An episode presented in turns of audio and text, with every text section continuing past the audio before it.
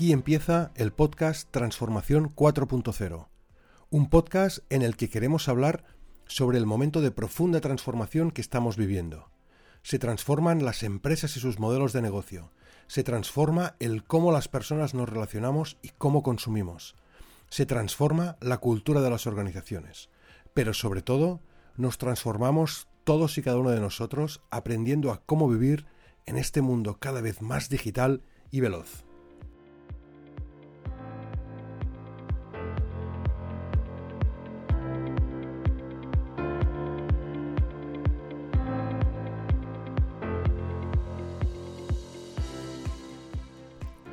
¿Sabíais que dentro de Amazon existen empresas que solo venden sus productos en este marketplace?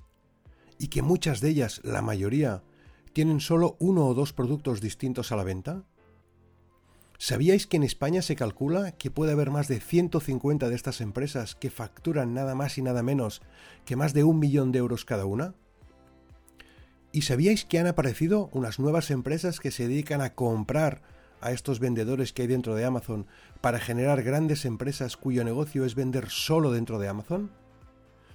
La verdad es que se trata de una nueva forma de hacer negocios que aprovecha toda la logística creada por Amazon para desarrollar su actividad. Y en España ya tenemos a una de estas macroempresas que ha comprado a varios vendors y que tiene la ambición de convertirse en un referente internacional. Hoy hablaremos en el podcast Transformación 4.0 con uno de los fundadores y CEO de esta empresa, Rubén Ferreiro.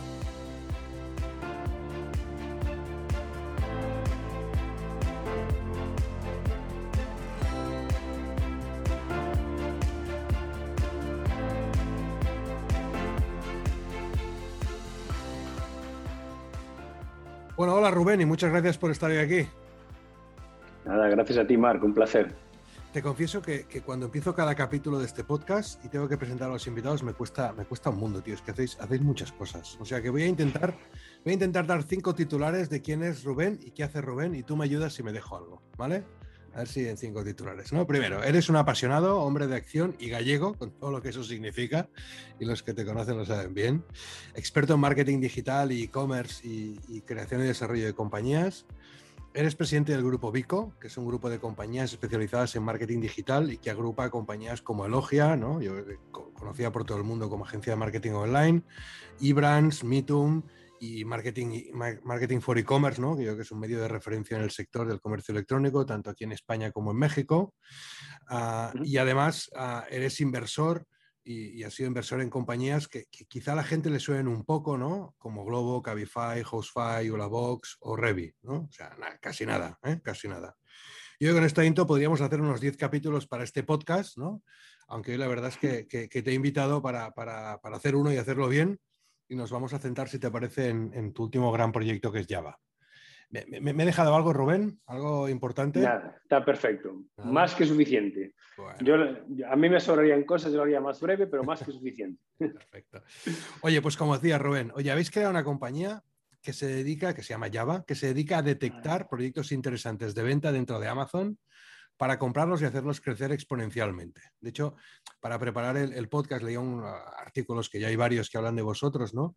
Y uno de esos sensacionalistas nos decía algo así como que este es el negocio que se forra a costa de Jeff Bezos, ¿no? Y además decía que tenéis, tenéis como objetivo facturar 120 millones de euros al año, que no está mal, ¿no? Pero, pero si te parece, pa, para entender un poco, porque yo creo que mucha gente puede ir despistada todavía con, con este negocio, uh, cuéntanos un poco qué es esto de Java y, y a qué os dedicáis. Sí, eh, eh, creo que, es importante para, para, para, entender lo que hace Java poner un poco de contexto de lo que es el universo Amazon. Eh, el universo Amazon como, como e-commerce, Amazon tiene muchos negocios, pero centrados en el negocio de e-commerce, el que conoce todo el mundo, donde compra productos, tiene, digamos, tres em, proveedores. Uno es el propio, el propio Amazon, que funciona como un retailer, el, el negocio de toda la vida de compra fabricantes, el producto es de él y lo vende, ¿vale? El producto es de él, el precio lo pone él y ahí gestiona él como él quiere, ¿vale?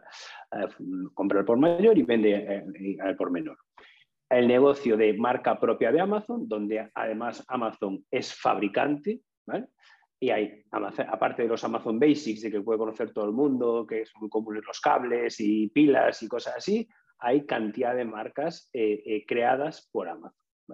Y después hay un tercer universo que son los eh, que se llama, que es el marketplace, donde hay, son los third party sellers, ¿vale? Que estos son terceros, donde ahí Amazon lo único que hace es poner la plataforma a disposición de estos pequeños eh, sellers, pequeños o grandes sellers, que son los que suben un producto a, Amazon, suben sus fotos, le ponen la marca, le ponen el precio, le ponen la descripción y el producto es de ellos. Y Amazon ahí puede proveer servicios de fulfillment, es decir, servicios logísticos o no.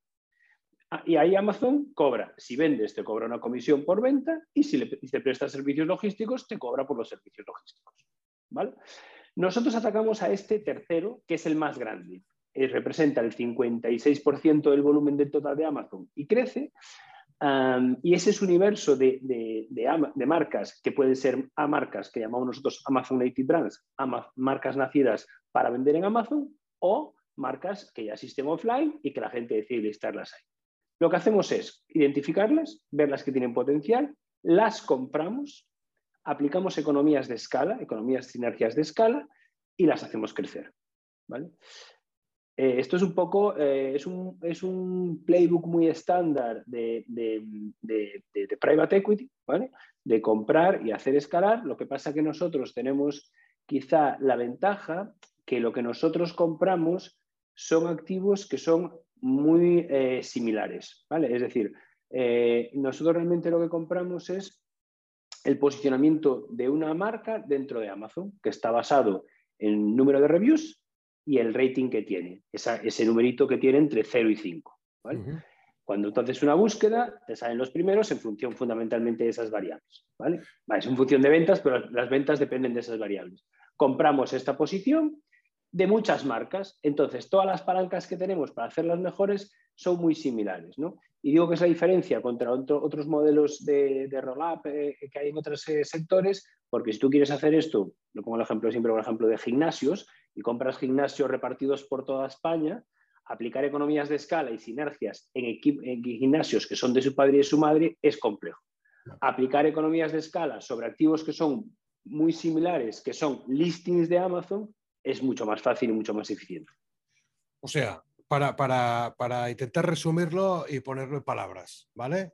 O sea, vosotros identificáis modelos de negocio que la mayoría de ellos, no todos, pero la mayoría de ellos han sido creados específicamente para funcionar dentro de Amazon vendiendo productos, dentro del marketplace. Los que compramos nosotros fueron creados 100% para vender en Amazon. Por lo tanto, buscáis empresas que han visualizado Marketplace como un espacio para vender sus productos y que se han creado para estar allí que tengan un potencial y lo que hacéis es las compráis, agregáis varias, intentáis aplicar economías de escala, ¿no? intentando buscar una escalabilidad y luego lo haremos al final, pero imagino que todo eso con la vocación en algún momento posterior de acabar vendiendo ¿no? esta marca y acabar sacando obviamente un beneficio respecto al precio que comprasteis, ¿no? Más o menos a por aquí, ¿no? O sea, estamos hablando de, digamos, de un modelo de negocio que no es nuevo, que es comprar una compañía, varias compañías para intentar, pero sí probablemente en un entorno bastante desconocido para la mayoría, ¿no? Y es dentro del marketplace de Amazon estas marcas nativas que se han creado, Aprovechando lo que Amazon ofrece o las características que ofrece. Oye, ¿y esto, esto ¿cuándo, lo ¿cuándo lo pusisteis en marcha? ¿Cuándo activasteis Java? Mira, este, la compañía se constituyó en finales de diciembre, eh, el veintitantos de diciembre, y, empezamos a operar con full time con, todo el equipo emprendedor eh, en marzo más o menos, eh, porque uno de los co-founders estaba saliendo de su anterior proyecto y entonces hasta que digamos que empezamos a operar full time con todo el equipo emprendedor en marzo. ¿Marzo del? Este, del año pasado. Del, 21, o sea, casi nada. Claro, ahora hablas de equipo y, ahora entraremos un poco más en detalle de Java, pero es que, claro, habéis generado un equipazo espectacular, ¿no? Cuéntanos un poco los que, los que te acompañan en esta aventura como, como equipo fundacional de, Java. Lo digo para que la gente ah, no le parezca que esto es un. o sea, que vea el, el Dream Team que tenéis ahí colocado para que esto funcione. Sí, pues mira, eh, están por un lado dos de los eh, cofundadores de la voz, David Baratek y Sergi de Pablos. Eh, David como COSIO y, y Sergi de Pablos como CTO, dos personas bastante conocidas en lo que emprendedor por, su experiencia emprendedora, em, que llevan muchos años. por otra parte está Alex Fresneda, que es una, persona que tenía experiencia en, en, banca de inversión y, en, fondos de deuda, tanto en, en Londres como, como, posteriormente en Madrid, y había tenido también una, una, una experiencia emprendedora eh, con Mr. Now, que fue una, eh, una emprendedora que finalmente fue, fue fallida, pero que, que era alguien que, que, a mí me había gustado mucho. Yo había conocido eh, eh, porque en su momento me había picheado para, para que yo invirtiera. Eh, no invirtí, pero fue una persona que me había gustado mucho. Es el, típico proyecto de emprendedor muy bueno con, con proyecto equivocado. ¿no? Y después está como CFO Pachar Chanco. Pachar Chanco es alguien que también venía de banca de inversión, había estado en JP Morgan en, Nueva York y, en Londres, después estuvo en boutique de, de, de Money en Impulsa Capital y sus últimos cinco o seis años era el CFO de Kiwoko el principal retailer de, mascotas en España. O sea que equipo, equipo de lujo, ¿no? Oportunidad que arranca, pero ¿dónde visualizáis la oportunidad? Un poco, Rubén, ¿cómo, cómo, la detectasteis y cómo, y cómo visualizáis que realmente es una oportunidad para, meter a todo este equipo en, este proyecto? Pues mira, como, como, muchas oportunidades, y de hecho casi todos, si analizas un poco con detalle, pues todos los modelos exitosos que nacen en, España, te diría casi en Europa, son, son, modelos de copia de modelos que se desarrollan en Estados Unidos. ¿no? En Estados Unidos el, ecosistema eh, eh, Amazon eh, está muchísimo más desarrollado. Como todo el mundo sabe, Amazon, el mercado más grande del mundo de, Amazon de Estados Unidos con diferencia, y no solo es el más grande, sino es el que más crece. y entonces ahí empezaron a aparecer operadores. En concreto, yo identifiqué esta oportunidad en una nota de prensa que había lanzado en agosto del año en agosto del 2020, eh, eh, cuando se anunciaba la ronda de financiación de Thrasio. Thrasio es el líder de la categoría, es la compañía que, no que arrancó el modelo porque había algún otro player, pero un poco el que lo realmente eclosionó. Eh, y, y, a mí me llamó mucho la atención que esta ronda tenía dos características en el titular que a mí me sorprendieron mucho. Una, que hablaba de una startup que era rentable, ¿vale? Eh, que esto es un poco eh, sorprendente, el ecosistema que tenemos, cuando tenía dos años de vida. Una startup rentable, la, startup que más rápido había alcanzado la evaluación de unicornio y que el financiador no era un fondo de venture capital, era un fondo de private equity, Alten Internacional. ¿vale? Entonces dije yo, wow, startup rentable y entra el private equity tan pronto. ¿vale? Eh, para los que no conozcan tanto un poco, los private equity normalmente en, etapas mucho más maduras, en, compañías consolidadas y normalmente de 10 millones de vida para el norte. ¿vale? En el entorno startup entran otros fondos que se llaman venture capital. ¿vale? Entonces me llamó esto la atención. Entonces empecé a rascar en el modelo. Eh, y cuando, cuando eh, entendí el modelo, mm, pues realmente me apasionó. ¿no? Dije, aquí hay una oportunidad enorme. Yo sabía de la existencia de estos sellers y de estas marcas que nacían para, para vender en Amazon, pero desconocía la volumetría.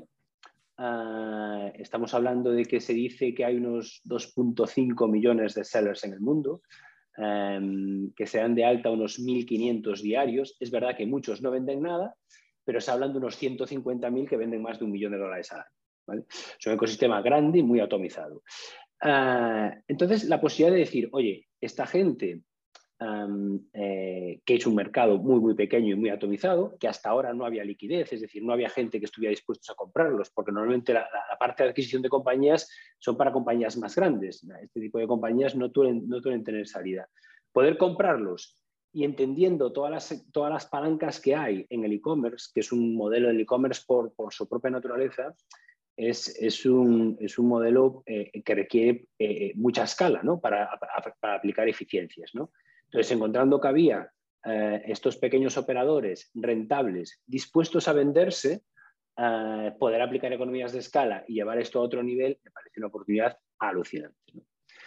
Y, a partir de ahí, pues empezar a intentar montar equipo emprendedor, comentarlo con mucha gente, socializarlo eh, y, nos juntamos estos cinco emprendedores y aquí estamos. Y aquí estáis. Claro, porque tú, tú hablas de, Zarsio, ¿no? este modelo, claro, Zarsio la última valoración publicada son 10.000 millones de dólares, o sea que de pequeña compañía nada. Ah, claro, decías, ¿no? Más de 2, millones y medio de 2.5 millones de sellers, ¿no? En Amazon. y más de 150.000 con una facturación superior a un millón de euros, que entiendo que es donde empiezan a ser ya interesantes. ¿no? Ah, en, España y en Europa tenéis un poco el tamaño de ese mercado, porque se hablaba de, más de 300 sellers en España que facturan más de un millón. No sé si estos datos son ciertos. Mira, no, hay, eh, nosotros tenemos eh, solo en el área que nosotros atacamos de, forma directa más de 1.500, ¿vale? Que cubren nuestros, nuestros requerimientos, ¿vale? No, no, hay datos de cuántos hay en, España, ni cuántos hay en Europa, ni cuántos hay en concreto en el sur de Europa, que es el footprint que queremos atacar nosotros. Pero, eh, pero lo que te puedo garantizar es que hay muchos más de lo que yo esperaba. O sea, el, primer, la primera cuestión marca en el modelo fue, vale, esto en Estados Unidos es estupendo, ¿no? Pero aquí, en proximidad, ¿hay suficientes marcas para hacer este modelo, comprarlas, adquirirlas? Y no hay ningún problema. O sea, hay más que suficientes. ¿Vale?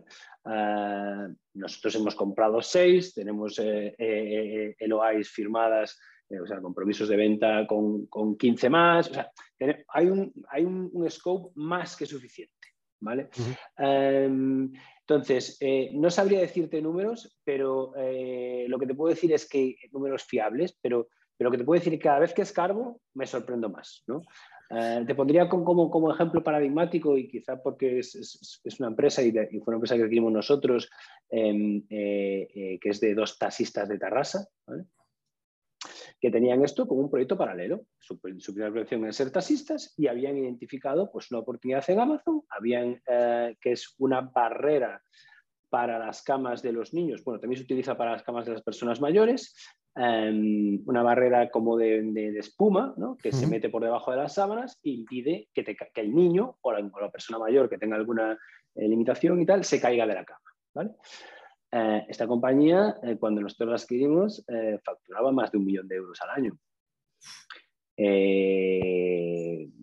con una rentabilidad por encima, por encima del 20 y pico por ciento neto abajo. Esto como un proyecto paralelo de alguien que tiene taxis. O sea, eh, este, eh, entonces, mm, este tipo de, compañías que dices tú, ostras, eh, esto es en serio, ¿no? Porque, pues es verdad, hay mucha gente que hasta negocios, hasta, te podría decir, hasta los dos millones, son gente que se dedica a esto no profesionalmente. Gente habilidosa que por alguna razón identificó una oportunidad, que entró en el momento adecuado, que puso su producto y acompañando esta ola de crecimiento del e-commerce y de Amazon en concreto, pues está capturando un mogollón de valor. ¿no? Eh, y es gente que mm, de, forma individual llegó a su nivel máximo de, capacidad para llevarla a otro nivel esa marca y, hoy es muy receptiva a que venga alguien como nosotros o como cualquier otro agregador que hay en el mercado, le compre la marca y, y o bien intentan que muchos de ellos intentan lanzar otra o bien se dedican a otra cosa, ¿no? otra eh, cosa. No, no, oye, no, no, no, no está mal, ¿no? Oye, precisamente a, partir del ejemplo que decías de estos dos taxistas de Tarrasa, decías que vuestro, vuestro mercado objetivo es sur de Europa, ¿no? Ah, ¿Qué tipo de compañías en este mercado son? son porque entiendo que, digamos, como resellers dentro del marketplace de Amazon hay, hay, todo tipo de compañías, todo tipo de sectores. Ah, ¿Habéis elegido sectores en concreto y por qué habéis elegido estos sectores? Mira, te diría, voy más rápido diciéndote los que no nos interesan, ¿vale? Porque eh, el abanico es tan grande. Eh, nosotros compramos cualquier marca de Amazon que no sea electrónica, ¿vale? Eh, que no sea electrónica de consumo, por, pero la razón no tiene, tiene que ver con temas de garantías, pero tiene que ver fundamentalmente con márgenes bajos, ¿vale? y no compramos moda, ¿vale? porque tiene pues temas de, tiene una casuística muy concreta la moda, de, temporalidad, de, tallas, de devoluciones, o sea, hay un tema que también al final afecta a margen, ¿no? Eh, nosotros mm, donde se compra mucho es temas hogar, temas eh, categoría niños, todo lo que es eh, mascotas, por ahí hay mucha marca y mucha marca, pero estamos hablando de marcas que muchas veces a veces son marcas monoproducto. No, no, no, pensemos en una marca que tiene pues, un portfolio de referencias, a veces muchas marcas, es, o sea, eh, eh, volviendo al ejemplo de los taxistas, eh, la marca es Bambalú, tiene tres o cuatro productos, pero realmente el 80%, 90% de las ventas las hace con la barrera para, para, caerse de la cama. Lanzó algunos otros más, tiene un puff para niños, tiene dos cosas más, pero el core, es, digamos que puede, puede decir que es una marca monoproducto. Y como esas hay muchas. ¿eh? Em, entonces, claro, el abanico es, es, enorme, porque dices tú, oye, pues en, cada categoría es que no hay una, hay miles. Y, estas, marcas que identificáis, estos, negocios, un poco para, entenderlo, porque antes has dado algunas pistas, ¿no? He entendido que tienen que tener una facturación mínima, es decir, si está por debajo del millón de euros, ah, entiendo que no, es, interesante, pero ¿qué características debe tener y, cómo las identificáis? No sé, ah, tiene que tener un número de reviews determinado, tiene que tener ah, una, nota media dentro de los reviews de Amazon determinado. ¿cómo, ¿Qué criterios utilizáis para, decidir que una marca es interesante para vosotros? Hmm. Eh, sí, nosotros decía, nuestro, el principal activo que compramos nosotros es el posicionamiento dentro de Amazon, ¿vale? Con lo cual, sí o sí, tiene que tener una, muy buen posicionamiento y una visibilidad, y ese buen posicionamiento va a depender de lo competida que esté la categoría, ¿vale? Es decir, nosotros buscamos pues entre un top 1, top, top 3, ¿vale? Un top 3 de, eh, por, por determinada em, categoría de búsqueda, ¿vale? Esto nos lo puede dar. Nosotros ahora compramos a una marca que tiene mm, el producto que más reviews tiene, 6.700, y es el segundo. En cambio, en otras categorías, con 700, 800, 900 reviews, es, suficiente. ¿vale? En cuanto a rating, en cuanto a, valoración, buscamos que siempre, siempre, siempre por encima de 4 y eh, deseable por encima de 4,5. ¿vale? Em, o sea, lo que buscamos es que sean productos que funcionan. Y esto es el precio de indicador. O sea, al final, estas reviews, estas valoraciones, no dejan de ser un ratio de, ventas. Obviamente, un producto que se vende mucho, pues tiene más valoraciones. Hay categorías donde ese ratio venta-valoración es más alto, pero no deja de ser un indicador. Entonces, un producto que no tiene valoraciones es porque no se vende. Y obviamente, si esas valoraciones son malas, pues, pues tendrá un 1, un 2, un 3. Entonces, eh, es, es, otro un poco, nosotros siempre decimos que nosotros compramos el Product Market Fit. Y el Product Market Fit, ¿cómo lo sabemos? Oye, se vende, tiene muchas reviews y la gente lo valora positivamente. Check. Nosotros compramos cosas que no conocemos. Una asta de gamo para que muerdan los, perros. No tengo ni perros, ni sé si la asta de gamo eh, eh, le gusta o no le gusta, pero sé que se vende mucho, sé que las valoraciones son buenas y sé que la gente lo valora bien. Entonces, tienes, ¿sabes, ¿sabes lo que piensa el mercado? al final, al final, déjame ser muy bestia, ¿eh? O sea, vosotros agregáis compañías ah, dentro de unos sectores, tú me decías hay un par que no, pero básicamente lo que estáis haciendo es agregar compañías que ocupan, digamos, la parte de arriba del rating de valoraciones y posicionamiento de Amazon con la independencia de lo que vendan.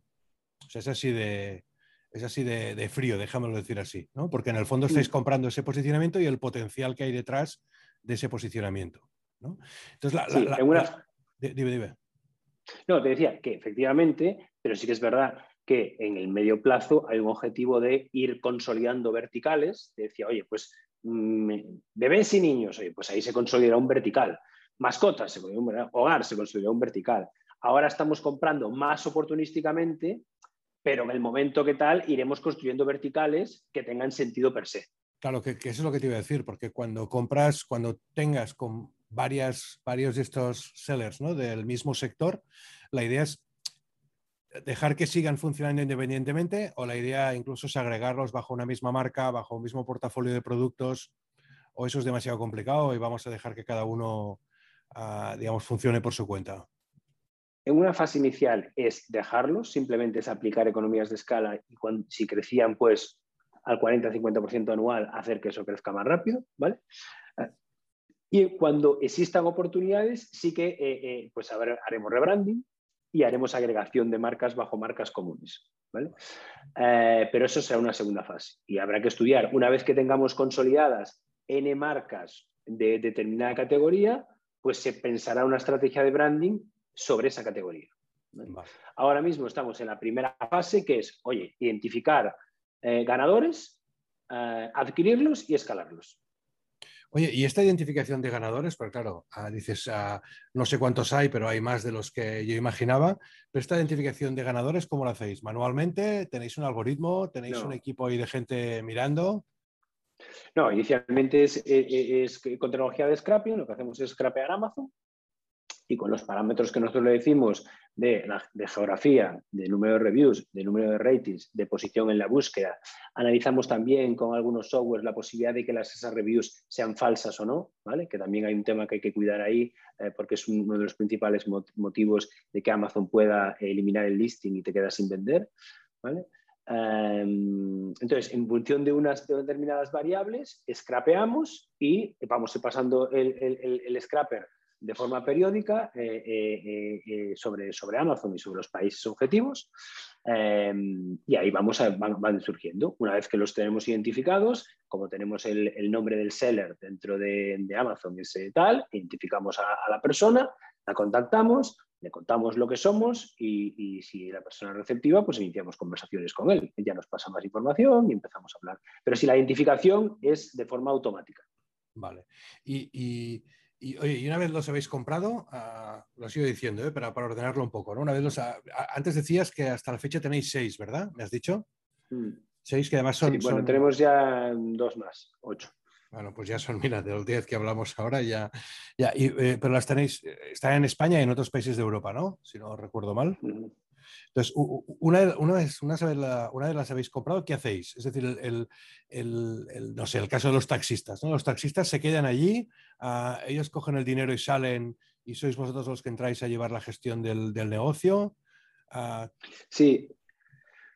En principio, nosotros nos compramos el 100% del negocio y lo gestionamos nosotros. Es verdad que ellos están durante un tiempo em, vinculados en cuanto a disponibilidad, también es verdad que ellos están alineados porque hay una, una, parte del precio que es variable en función de resultados futuros, ¿vale? Entonces ellos son los primeros que están interesados en seguir vinculados y seguir aportando valor, pero en principio la responsabilidad de gestionar la marca es nuestra, ¿vale? Puede haber algún caso que si la marca es muy grande y ya tiene cierta estructura, ¿vale? Y estructura profesionalizada, nos quedemos con la compañía y nos quedemos con la estructura. ¿vale? Y puede haber algún caso, que por ahora ya pasó una vez, que nos interese que el equipo, que el, emprendedor se incorpore a la compañía. ¿vale? Este es el caso, por ejemplo, de Nicola, que es un, un italiano que le compramos su marca. Eh, la marca la estamos operando nosotros. Nicola se incorpora a la compañía y eh, eh, trabaja con, nosotros en diferentes funciones. Está, por ejemplo, haciendo temas de, de due diligence comercial con el equipo de Mané y en paralelo gestiona también su marca. ¿vale? Entonces, dependiendo de, eh, eh, del emprendedor, pues oye, pues nuestro emprendedor emprendedora eh, nos puede interesar pues, que, se incorpore, que no. Pero digamos que el modelo estándar es nosotros se lo compramos y nosotros lo operamos. Vale, y aquí es donde llega el, kit de la cuestión, ¿no? Lo has comprado, ah, te quedes o no con el equipo y demás, llega el momento de generar sinergias y escalar, ¿no? Porque al final este modelo tiene sentido, entiendo, con dos variables fundamentales, ¿no? Una es generando sinergias entre los distintos sellers que compráis y dos, escalándolos, ¿no? Porque si no, para seguir haciendo lo que hacían, está bien, pero... Entonces, desde el punto de vista de, escalar, ¿no? ¿Cómo lo escaláis? ¿Escaláis llevando las marcas a otros países? ¿Escaláis a...? Mira, lo primero que se hace es aflorar e, e, eficiencias que tienen que ver con, la capacidad de gestionar muchas. Te pongo un ejemplo pues, más básico. Eficiencia desde el punto de vista del marketing, del listing, ¿no? Es decir, por ejemplo, eh, hay un tema de mejorar las fotografías. ¿vale? No es lo mismo que tengas que hacer una fotografía que hagas fotografías para decenas de miles de productos. Los costes unitarios de una fotografía de calidad, especialmente si las fotografías las haces en ambiente. Es decir, yo puedo sacar una foto de un juguete eh, muy buena, pero si hago una foto de un, de un juguete con niños jugando, eso es más atractivo. Obviamente, hacer una foto con niños jugando, pues es más caro que una foto de tal. Si tú tienes un estudio donde haces centenas de, fotos, eres mucho más eficiente. Lo mismo en vídeos, lo mismo. Logísticos. Hay que traer, la mayoría de la producción se hace deslocalizada. La mayoría sigue siendo China. ¿vale? Traer de China no es lo mismo traer pues, una pequeña cantidad que estás utilizando un trozo dentro de un container que fletar tus propios containers. Llevado al extremo, traer tu propio barco. Bien, en términos de coste unitario, del coste del envío, el freight cost de traerlo de aquí tal, abarata mucho. El software de optimización mm, del PPC en Amazon. El especialista, mm, esas marcas no se pueden permitir tener un especialista en PPC de Amazon. Pues eh, lo poco que hacen ellos. Nosotros tenemos un equipo, un equipo especializado en optimización de SEO dentro de Amazon. O sea, hay toda una barrera que esas marcas de forma, una, una, barreras de, escala que muchas marcas de forma individual no se pueden permitir y nosotros, por tener este volumen, los podemos aflorar. Entonces, esto nos permite decir, oye, como mejoramos el listing, mejoramos puntos de conversión. Como mejoramos puntos de conversión, al mismo tráfico, más ventas. Como reducimos los costes, porque somos más eficientes con el supplier, con la logística, eh, con el propio Amazon, pues también ganamos puntos de margen.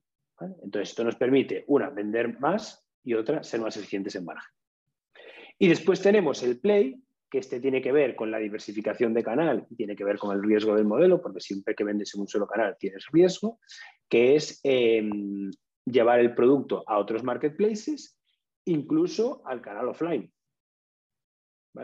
Em, nosotros no estamos ahí, pero el, líder que te comentaba antes, Trasio, eh, ya, ya colocó muchas de las marcas que compró en el canal offline eso es lo que, sí, sí, esa es, la, siguiente que iba, ¿no? Es decir, en ese escalado ya no solo es ser más eficiente y más eficaz en Amazon, sino además intentar visualizar otros marketplaces o incluso canales, canales. Pues claro, una, de los tenéis escalados, que entiendo que todavía no estáis ahí, ¿eh? pero, pero viendo lo que hacen otros competidores, ¿no? Una vez se escalan, la idea es estas marcas volver a venderlas. ¿no? Es decir, generar un éxito con mm. alguna de estas marcas o, no, tiene por qué ser ese el objetivo. No, el, objetivo no es, a priori, ¿eh? el objetivo ni el nuestro ni el ninguno de nuestros competidores es deshacerse de marcas concretas. El objetivo de nuestros finalistas es crear un house of brands, simplemente que nosotros la identificación de producto, en vez de hacerla con un departamento de research, ¿vale? donde identifica productos y prueba y tal, lo hacemos comprando eh, eh, cosas que ya, el mercado demostró que quiere comprar. Y eso eh, lo escalamos. Entonces, nosotros queremos ser una house of brand eh, multicategoría, líder en el sur de Europa. A partir de ahí, oye, yo no sé qué va a pasar. la compañía, pues igual se vende toda la compañía, se hace un IPO, no, tengo ni idea. ¿vale? No, no, no, pensamos en eso, pensamos en construir esta compañía multimarca. Entonces, no es, eh, oye, compro una compañía, la crezco y la hago vender y, es un modelo financiero donde la compré por tanto, la hice escalé y la compré por un múltiplo. No, el modelo es eh, eh, construir una, mm, una multinacional en el universo de, de, de marcas, no solo Amazon, por supuesto, no solo online, por supuesto, sino que decir, si yo tengo el, líder de venta de, el, yo que sé, invento la copa de vino líder eh, en el canal digital, pues esa copa de vino, ¿por qué no se va a vender un retailer offline? Si es la mejor copa de vino relación calidad-precio del mercado. Sí, sí. Ah, la, verdad es que cuando, cuando, cuando yo conocí ¿no? lo que estabais haciendo con Java ¿no? y, pensé, hay que invitar a Rubén a este podcast, ¿no? que un poco intentamos hablar de, de lo que es la transformación ¿no? y me parecía un, un modelo de negocio que no por ser no por no ser nuevo, ¿no? Decíamos antes, ¿no? Al final hay otras marcas que se dedican a comprar compañías, ¿no? En sectores, pero sí me parecía transformado desde el punto de vista de, haber ubicado o identificado un nuevo mercado, ¿no? Creo que era el, tengo por aquí apuntado, ¿no? El, CEO de uno de vuestros competidores, creo que se llama Héroes, ¿no? O algo así, ¿no? Que dice que, Amazon ya no es un mercado, sino que Amazon es el mercado, ¿no? En el sentido de, de eh, generar un, transformar un... Pero claro, eso a mí me llevaba a una, reflexión que, supongo que os la habréis hecho, porque claro, en el fondo estáis jugando en casa de otro. ¿Eh? O sea, en el fondo hay uno que se llama Amazon, que ha montado un modelo, tú decías un marketplace con las cifras bestiales y vosotros de alguna forma estáis haciendo negocio dentro de este marketplace que es de Amazon, pero no deja de ser suyo. Y, la pregunta es, si el negocio es tan interesante, ah, ¿no visualizáis el riesgo de que Amazon pueda hacer, no sé, un cambio de tarifas, un cambio de reglas de juego, un cambio de modelo. Porque, lo dicho, estáis haciendo un negocio dentro de casa de, dentro de casa de un tercero, ¿no? No sé cómo decirlo. Sí, sí. A ver, el, hay un riesgo de canal, obviamente, eh, eh, porque vender en un solo canal pues tiene su riesgo. Eh, pero el riesgo no es em, que Amazon quiere hacer nuestro negocio. ¿vale? El riesgo es que por algún tipo de criterio, pues, eh, pues Amazon considere que, oye, pues que, ya no puedes vender aquí, pero no porque te quiera eh, canibalizar tu negocio. ¿Por qué? O sea, eh, el negocio de Amazon es ser plataforma y dar servicios logísticos. Y eso, en contra de lo que pueda parecer, que, se habla mucho de que Amazon se aprovecha de la información para eh, eh su marca. En ese, en ese split que te, decía de, cómo se provee Amazon de producto, comprando con marca propia y con marcas de terceros, las marcas de terceros no paran de crecer. La marca propia de Amazon representa el 2% de las ventas totales. Es marginal y en unas categorías muy, muy concretas. Si tú analizas los unit economics de este modelo, es obvio que a Amazon le interesa el modelo de marketplace. El modelo de marketplace elimina el la, principal riesgo que tiene un retailer, que es el riesgo de comprar el producto y el riesgo de financiar ese producto. ¿vale? Eh, aquí el riesgo de producto lo asume en tercero. Yo soy Amazon, pongo la plataforma, cuando vende, cojo comisión, le doy servicio y cobro. Eso es una máquina de hacer dinero. Cobra siempre a front, no tiene que anticipar dinero. O sea, Amazon utiliza la parte de, retail, es decir, la de comprar, cuando abre un mercado. Abre un, Amazon nuevo en un país para garantizar que hay oferta, lo que hace es comprar mucho y garantizar que el día uno que hace, abre Amazon. en Suecia, ¿vale? Este, hay oferta suficiente, pero con el objetivo de que esta oferta poco a poco la vayan sustituyendo los sellers y, y ellos sean los que vayan asumiendo el riesgo de producto. Y después, porque Amazon también, para garantizar eso, las marcas tradicionales, o sea, Amazon, tiene que garantizar que, en su eh, marketplace pues hay, yo qué sé, teléfono Samsung o, Apple. ¿vale? Eh, igual eh, Samsung pues no quiere ponerse como seller. Entonces tiene que entrar en el modelo y garantizar que haya esa oferta para que después vayas y te compres pues cualquier otra cosa, un cable, que es donde gana dinero, que es del seller.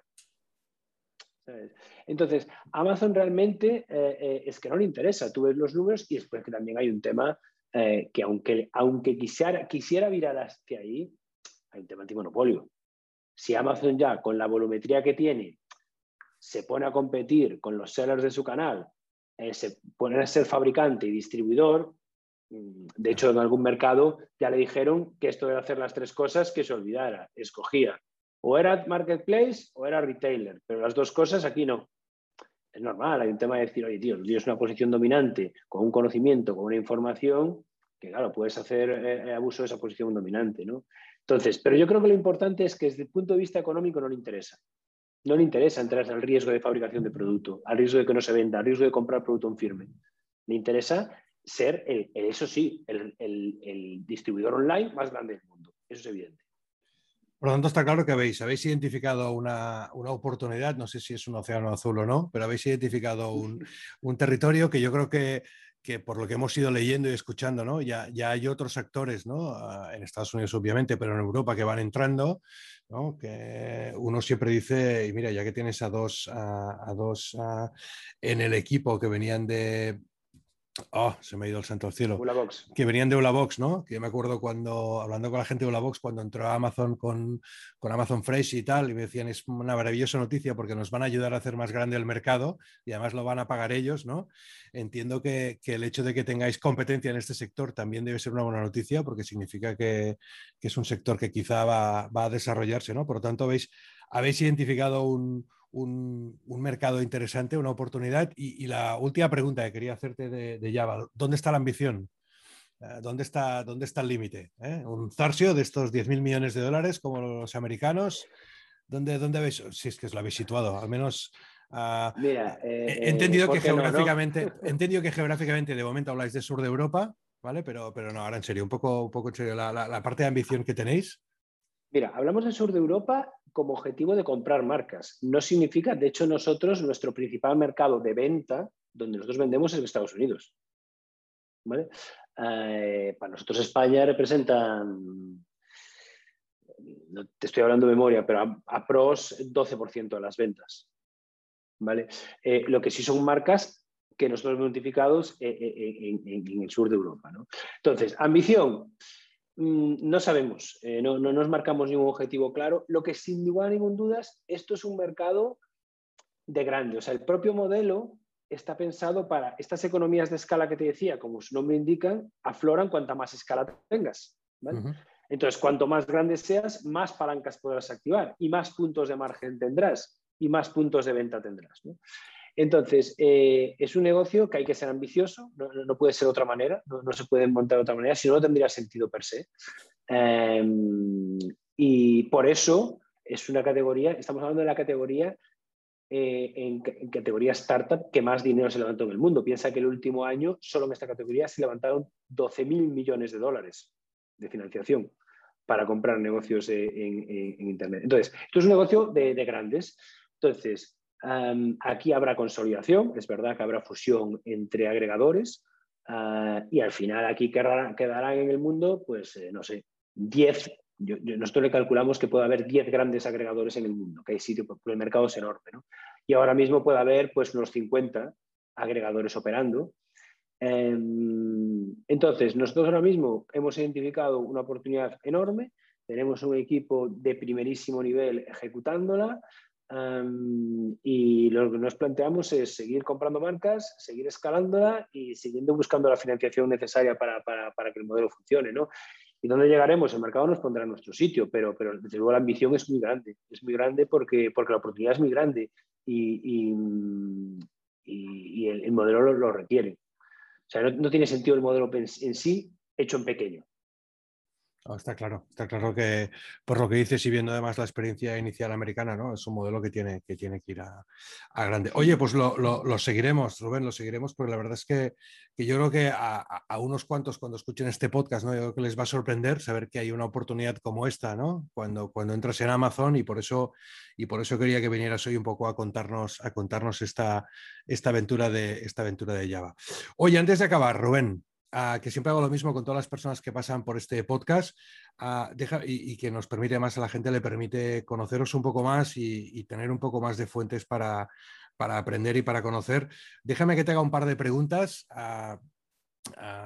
acerca de la transformación. ¿no? La, primera, ¿nos puedes recomendar un, libro, un, sitio en el que leer, ¿no? vinculado con todos los temas de transformación o en, tu caso, ¿no? sobre los temas, si quieres, más de los modelos dentro de Amazon, incluso de, la emprendeduría y demás? ¿no? Un libro que creas que, oye, este, este deberíais leeroslo.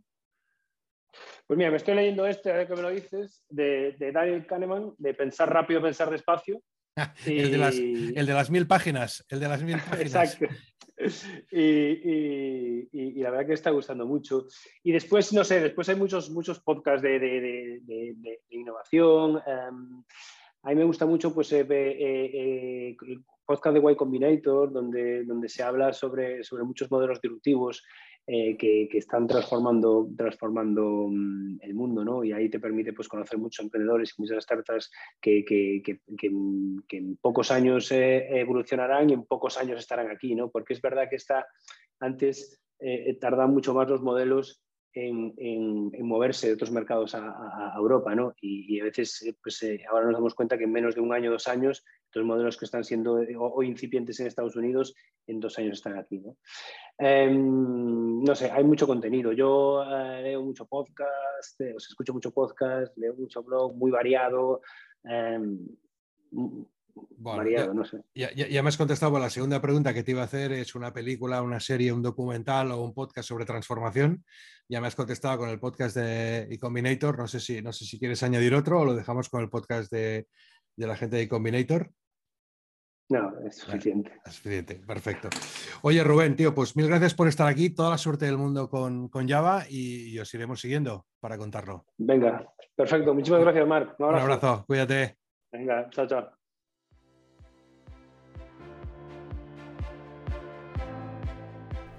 Y hasta aquí el episodio 11 del podcast Transformación 4.0. Recordad que podéis recuperar este podcast siempre que queráis en las principales plataformas de audio como Spotify, Anchor, Google Podcast, Evox o Apple Podcast, donde os podéis suscribir y recibiréis una alerta cada vez que se publique un nuevo episodio. También podéis seguir la cuenta en Twitter de este podcast, arroba transforma40, y en unos días publicaremos el episodio número 12, donde hablaremos sobre la actitud emprendedora y sobre cómo esta actitud nos puede ayudar a cambiar el mundo. Y lo haremos de la mano de Xavier Verdegué. Muchas gracias a todos y como siempre me gusta decir, seguimos.